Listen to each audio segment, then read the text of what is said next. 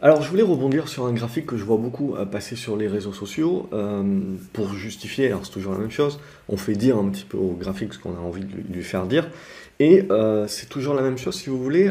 Actuellement, vous avez une petite baisse du dollar et donc il en faut peu, en fait, tout simplement pour tout de suite parler de la fin du dollar, la, fin des États-Unis, etc. Ça, c'est quelque chose qu'on a un truc récurrent et depuis 20 ans, on y a droit à chaque fois qu'il y a une petite baisse du dollar. la vérité, c'est que globalement, les, États-Unis se sont renforcés dans le monde aujourd'hui et le graphique que vous avez en face des yeux démontre là depuis une dizaine d'années un peu plus la surperformance des valeurs américaines par rapport aux valeurs européennes. Donc en gros, il y a toujours plusieurs façons de voir les choses. La première façon de voir les choses, et c'est ce qui est dispensé sur les réseaux sociaux par les, gens évidemment qui veulent euh, vous dire tout simplement, ben, il ne sert à rien d'investir sur les valeurs européennes, il faut nécessairement euh, investir et seulement sur les valeurs américaines, puisque ce sont les valeurs américaines qui surperforment. La problématique de ce graphique, c'est d'une part, il ne commence qu'en 2009, c'est-à-dire après la crise des subprimes. Et donc ce que l'on voit avant tout sur ce graphique, c'est en effet la surperformance des États-Unis par rapport à l'Europe. Mais vous avez un différent, euh, différents éléments, c'est que c'est surtout à partir de 2012 où vous avez le gap qui est fait. Et à partir de 2012, quelque part, c'est là où on a une continuité du quantitative easing. Ce qu'il faut, faut, bien dire, si vous voulez, c'est également qu'il y a deux choses qui doivent être mises en corrélation. C'est les taux, l'évolution des taux long terme et l'évolution donc du dollar. Et ça a une très forte importance. Parce qu'évidemment, l'idée qui est euh, sous-jacente ici, c'est les gens qui vont vous expliquer que donc il faut continuer d'investir sur les indices et qu'il faut continuer d'investir sur les États-Unis. Le pendant de cela, c'est que vous avez une autre personne qui, avec un esprit un petit peu plus contrarien, verrait ce graphique-là et vous direz, ben non, on voit qu'il y a une surperformance sur les États-Unis, ça ne va pas durer, donc ça veut dire qu'il faut que je surperforme, il faut que je surpondère mes valeurs européennes parce qu'elles vont surperformer. Et c'est là où on rentre dans un autre débat, où il faut bien comprendre, si vous voulez, que l'indice en 2009 euh, des valeurs américaines et l'indice des valeurs européennes en 2009 n'ont plus du tout les mêmes composantes. C'est-à-dire que, si vous voulez, en, 2009, euh, essentiellement, on sortait d'un marché haussier sur des valeurs euh, cycliques, sur des valeurs value, donc c'était essentiellement les banques, les valeurs pétrolières qui tiraient la performance des indices à ce moment-là.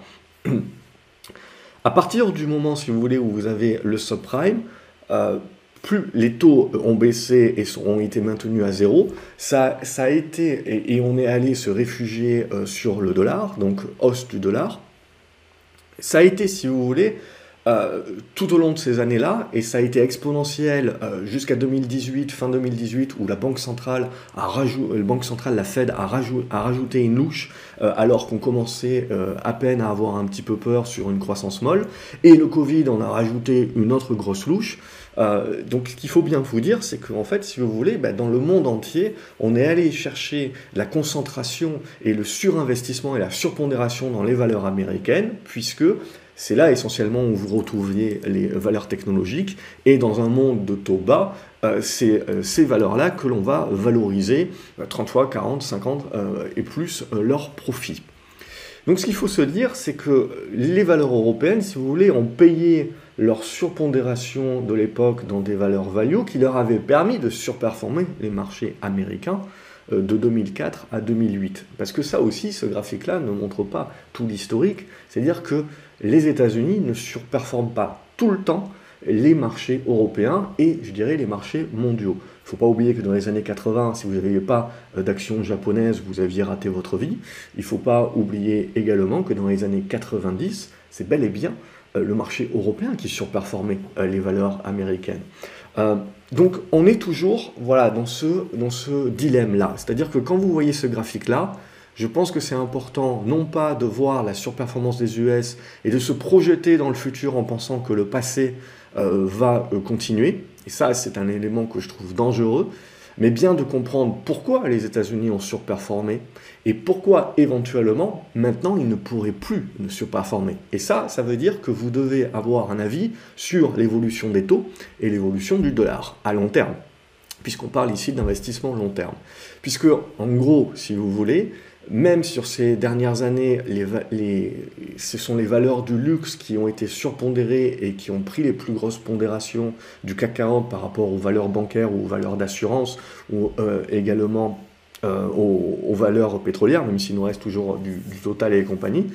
Il faut bien comprendre un petit peu, si vous voulez, que lorsque l'on va justement essayer de se projeter, il faut bien comprendre que les indices sur les dix dernières années ont énormément changé. Et les US, par exemple, eh ben, ce ne sont plus les valeurs pétrolières qui étaient les plus grosses pondérations des indices en 2009 avec les banques, ce sont les valeurs technologiques et essentiellement 5-6 GAFAM euh, qui sont aujourd'hui les plus grosses pondérations. Et donc vous voyez bien, si vous voulez, que votre indice, comparé ce qu'a fait la, performance de l'indice dans les années 80, 90, 2000, 2010 et maintenant 2020 et se projeter sur 2030, euh, c'est assez hasardeux puisque les pondérations à l'intérieur de cet indice-là ont complètement changé. Donc ça veut dire que demain, admettons, le dollar se casse vraiment la figure, euh, les taux continuent de monter, dans cet, élément où on n'arrive pas à combattre l'inflation, où éventuellement euh, on, a donc une, remontée des taux et on a des banques centrales qui, restent, qui restent, très fortes dans l'idée justement d'être contraignantes, vous avez un vent contraire sur les valeurs technologiques, sur les valeurs de croissance.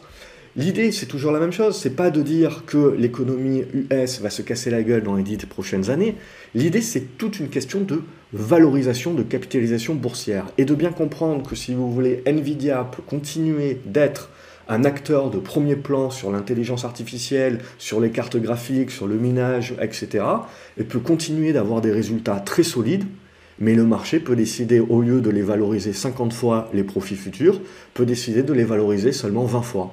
Et donc votre valeur, euh, le prix, si vous voulez, des actions euh, Nvidia peut très bien être divisé par deux, sans pour autant que ça change quoi que ce soit sur la santé économique du business et sur les résultats du business. c'est bien de comprendre que le marché, à un moment donné, peut valoriser euh, des boîtes 30 ou 40 fois les profits.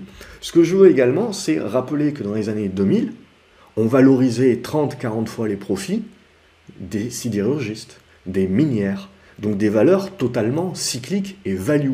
Et on n'avait pas de problème à ce moment-là à valoriser des actifs tangibles, euh, justement 30-40 fois les profits. On était dans, un autre monde, mais en 2004, moi je m'en souviens également, alors j'ai repris mes notes évidemment, mais euh, on était dans un monde également qui s'inquiétait de l'inflation, qui s'inquiétait de la, de la reprise économique, mais de ce que cette reprise économique allait générer de l'inflation. Et à ce moment-là, si vous voulez, ben, pour se protéger, on privilégiait essentiellement les valeurs cycliques et les valeurs value qui étaient les plus à même de pouvoir répercuter euh, les hausses de prix grossièrement, on est aujourd'hui dans, ce type d'éléments-là. Mais toute la question, c'est de savoir, est-ce que c'est un contre-coup du Covid ou est-ce que c'est quelque chose de plus durable et donc la prochaine décennie sera plus favorable à une rotation vers les valeurs value.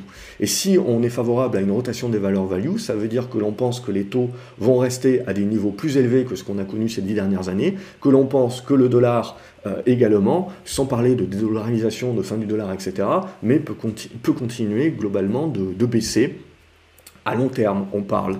Et donc, on peut voir des flux qui s'étaient concentrés ces dix dernières années aux États-Unis sur des valeurs technologiques, vouloir se diversifier euh, à nouveau sur des valeurs value cycliques et à ce moment-là également se désinvestir un petit peu des, US. Les US resteront la plaque tournante, etc. Hein. Quand on parle de la fin du dollar ou de, ou de la fin des US, il faut vraiment comprendre que ce n'est pas quelque chose qui se passe du jour au lendemain. Vous pouvez avoir des baisses sur, sur quelques mois, quelques années, etc. Mais, mais pour avoir vraiment des, des, des, des tendances très longues, on va, on va y revenir, ça mettra beaucoup de temps. Donc là, ce que l'on se dit, c'est vraiment essayer de comprendre un petit peu sur, ok, si on se projette sur la prochaine décennie. Et pour moi, aujourd'hui, ce que l'on voit, c'est que le, dollar et euh, les US sont au centre de tout, encore plus aujourd'hui que ce qu'ils étaient il y a 10 ans, il y a 20 ans, il y a 30 ans, euh, et qu'on peut très bien avoir cette idée de l'esprit, en effet, de dire la fin du dollar et les US vont perdre en puissance, très bien, mais ce n'est pas quelque chose qui va se passer demain. Donc c'est important de, bien comprendre, si vous voulez, que euh, dans une vie d'investisseur, ce que je veux, moi, c'est jouer les sous-vagues qui durent quelques mois, quelques années, euh, mais pas essayer de me projeter sur un, sur un scénario qui peut mettre 20 ans ou 30 ans à se mettre en place. Parce que si j'ai raison dans le meilleur des cas, pendant 20 ans, je suis contre le vent et je me pisse sur les chaussures. Et, et, donc, si vous voulez, j'ai des pertes d'opportunités. Et si jamais j'ai tort, bah, là, inutile, inutile de vous faire un dessin.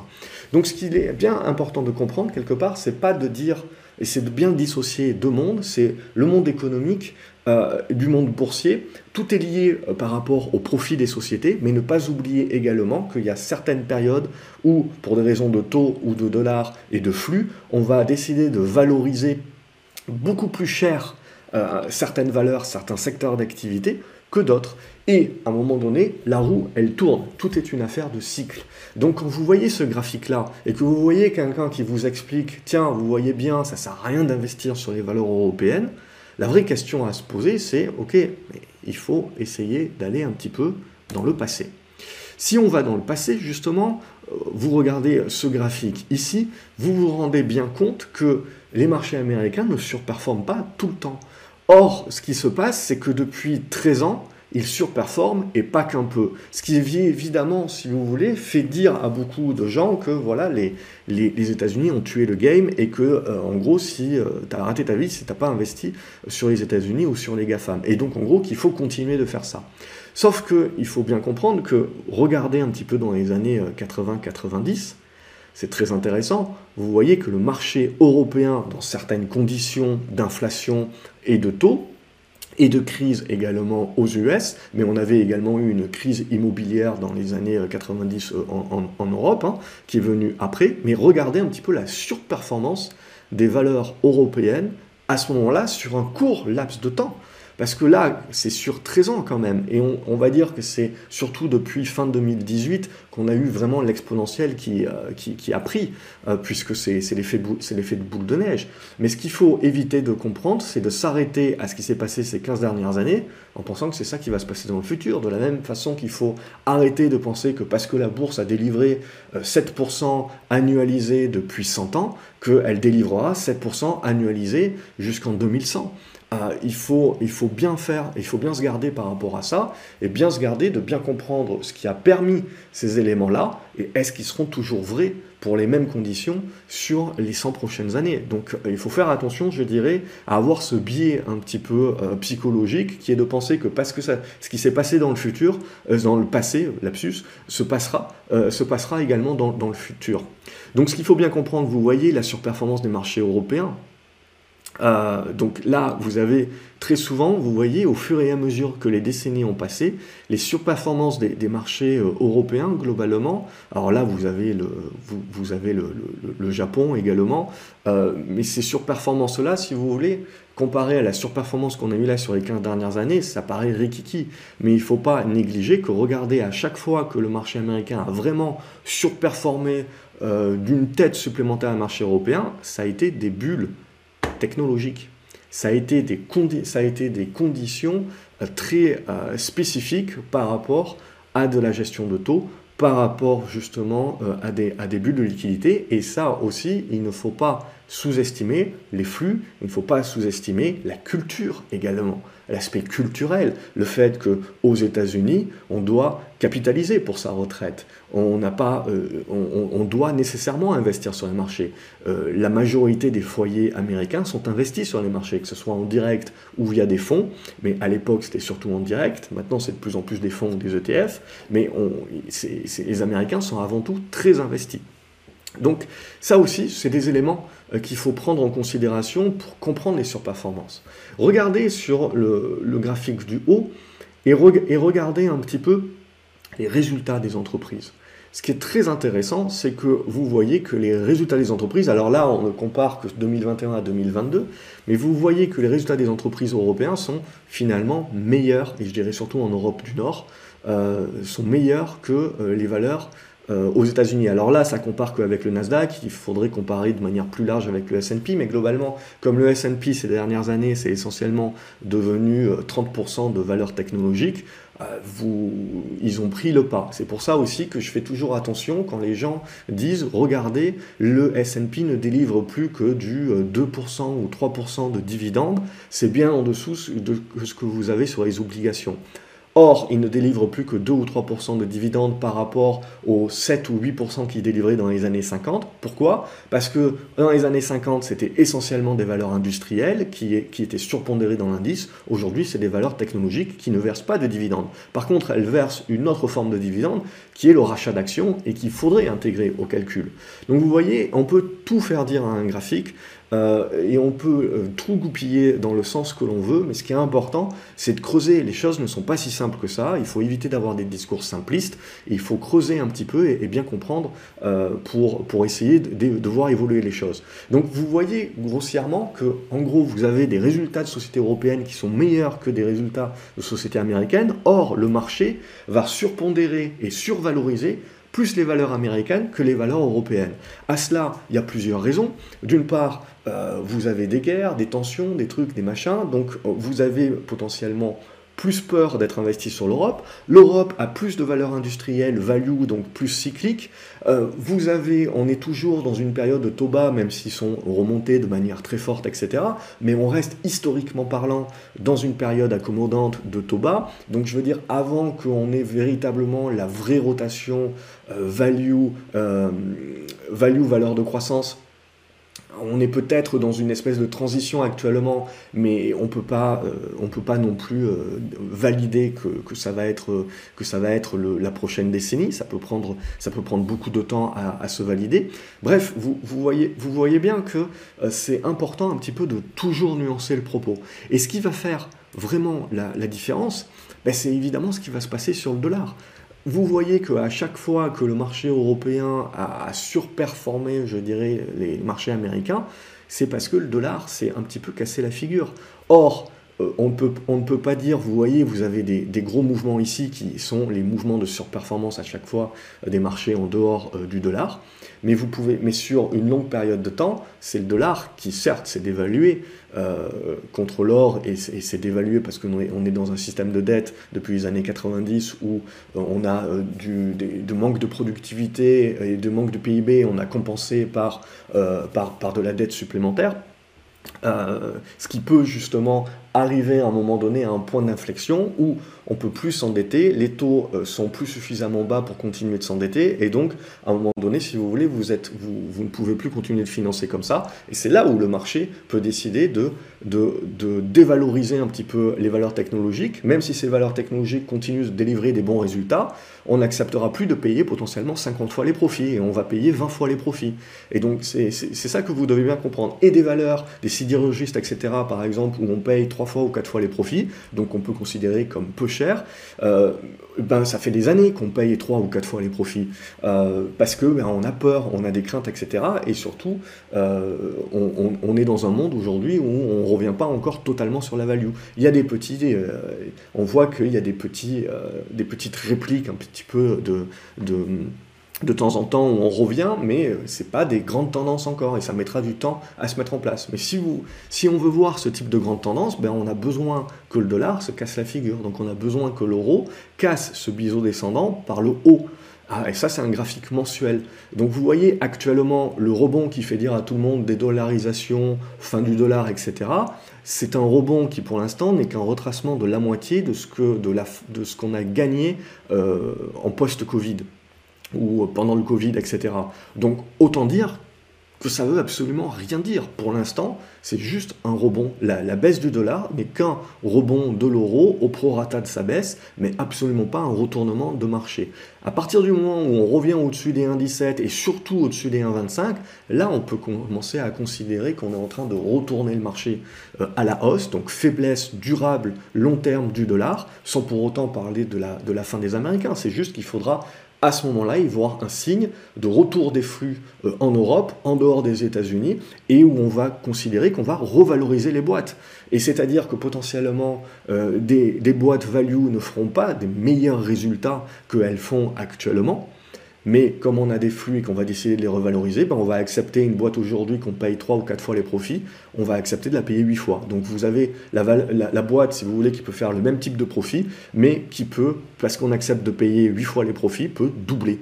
Donc c'est ça qu'il faut bien comprendre et bien, euh, et bien dissocier. Et le facteur, c'est où on met le curseur, et donc derrière également, euh, en termes de flux, comment on va repondérer.